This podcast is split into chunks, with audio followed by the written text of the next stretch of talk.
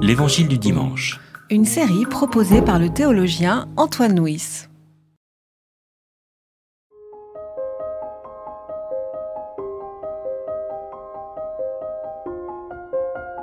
Parti de là, il traversait la Galilée et il ne voulait pas qu'on le sache. Car il instruisait ses disciples et leur disait Le Fils de l'homme est sur le point d'être livré aux humains. Ils le tueront et trois jours après sa mort, il se relèvera.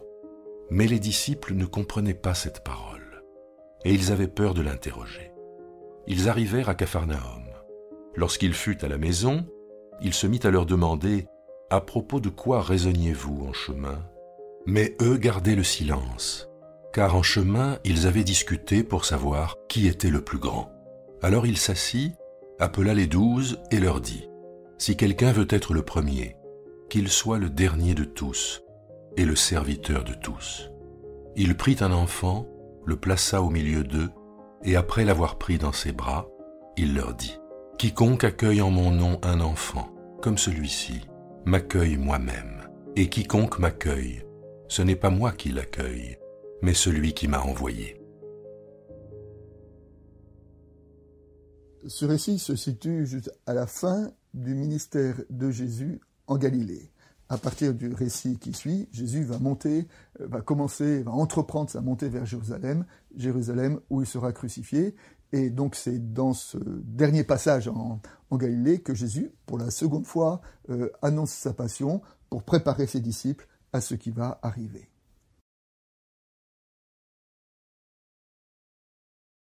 Le texte commence en disant que Jésus était en chemin, et puis après il se retrouve à la maison.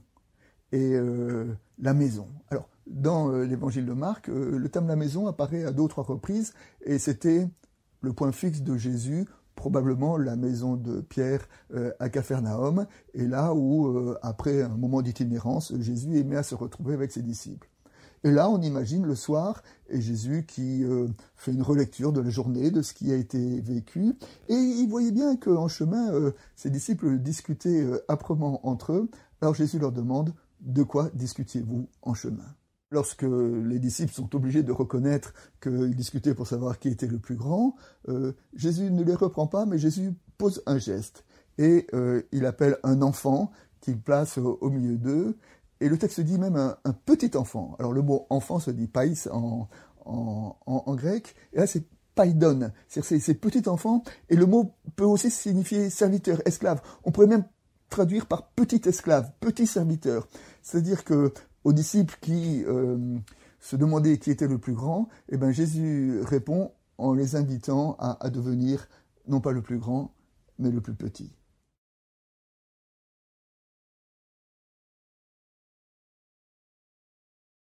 En mettant un enfant au milieu d'eux, Jésus euh, pratique la technique du contre-pied. Hein. Les disciples se demandaient qui était le plus grand. Jésus dit posez-vous plutôt la question qui était le petit. Et on retrouve ce contre-pied souvent dans les évangiles, lorsque Jésus dit que celui qui est maître des, uns, des hommes, c'est celui qui est le plus serviteur, euh, celui qui, la croix, la croix qu'il a annoncée sera la croix aussi le lieu de sa gloire. C'est-à-dire qu'il y, a ce, renversement de l'évangile qui est euh, opéré dans, dans ce récit. Et il me semble que c'est ce renversement que nous sommes invités à, à entendre, et c'est ce renversement que Jésus essaye de transmettre à ses, disciples en mettant un enfant au milieu d'eux et en faisant de l'enfant le plus petit le modèle du disciple. Lorsque Jésus appelle ses disciples à devenir euh, comme des enfants, alors il ne nous invite pas à régresser dans, l'infantilisme, mais leur demande d'accéder à un niveau supérieur dans son livre Assis par les Zarathustra, euh, Nietzsche parlait des trois métamorphoses. Il disait, les trois métamorphoses, c'est comment l'enfant devient chameau, comment le chameau devient lion, et enfin, une troisième métamorphose, comment le lion devient enfant. Hein. C'est-à-dire que voilà, ce n'est pas une régression de devenir un enfant, mais c'est un aboutissement. Alors, le chameau, c'est celui qui, accumule les savoirs. Le lion, c'est celui qui, se bat comme un, bah, comme un lion. Et l'enfant, c'est celui qui retrouve un petit peu cette, euh, innocence, cette, disponibilité euh, euh, première.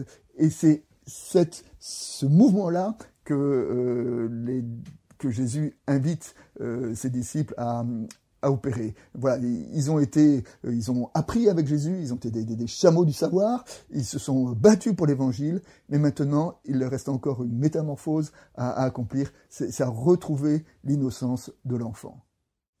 Ce texte nous invite aussi nous-mêmes à la démarche spirituelle et à faire et être attentifs à l'enfant qui est en nous et nous aussi à retrouver cette, euh, vérité première, cette innocence de l'enfant euh, dans la foi.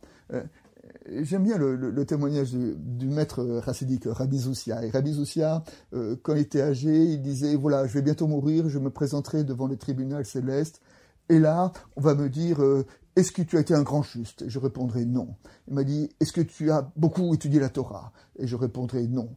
Est-ce que tu as été un maître de prière Et je répondrai non alors on me dira, parce que tu étais en vérité, entre dans le repos euh, de ton Père. C'est-à-dire que l'aboutissement de la démarche spirituelle, c'est de retrouver cette, cette, vérité devant son prochain et devant Dieu. Et c'est là, dans cette vérité-là, dans notre, dans notre intimité la plus profonde, que nous pourrons entrer dans le repos de Dieu. À propos du renversement de l'évangile, un autre maître hassidique, le, rabbi euh, Baal Shem Tov, qui était le fondateur du racidisme moderne, disait la chose suivante. Il faisait la comparaison suivante. Il disait, lorsque nous regardons le ciel, il y a des étoiles qui brillent très fortement et d'autres qui brillent peu. Mais ça ne veut pas dire que celles qui brillent le plus sont les plus grandes, ni celles qui brillent peu sont les plus petites, mais ça dépend simplement de leur proximité. Eh bien, il disait, il en est de même dans le euh, domaine euh, spirituel peut-être ce, ne sont pas les hommes qui brillent le plus qui sont euh, les, plus, les plus grands aux yeux de Dieu, et que peut-être justement que ceux qui sont les plus grands aux yeux de Dieu, c'est les hommes, les femmes euh, discrets qu'on remarque à peine. Et quand je pense à mon, à mon ministère, euh, il y a un certain nombre de visages qui viennent à moi de, de vrais témoins de l'Évangile et qui souvent étaient des gens modestes, des gens humbles, mais qui pour moi ont été vraiment des images, des images de, de, de la foi et de l'Évangile.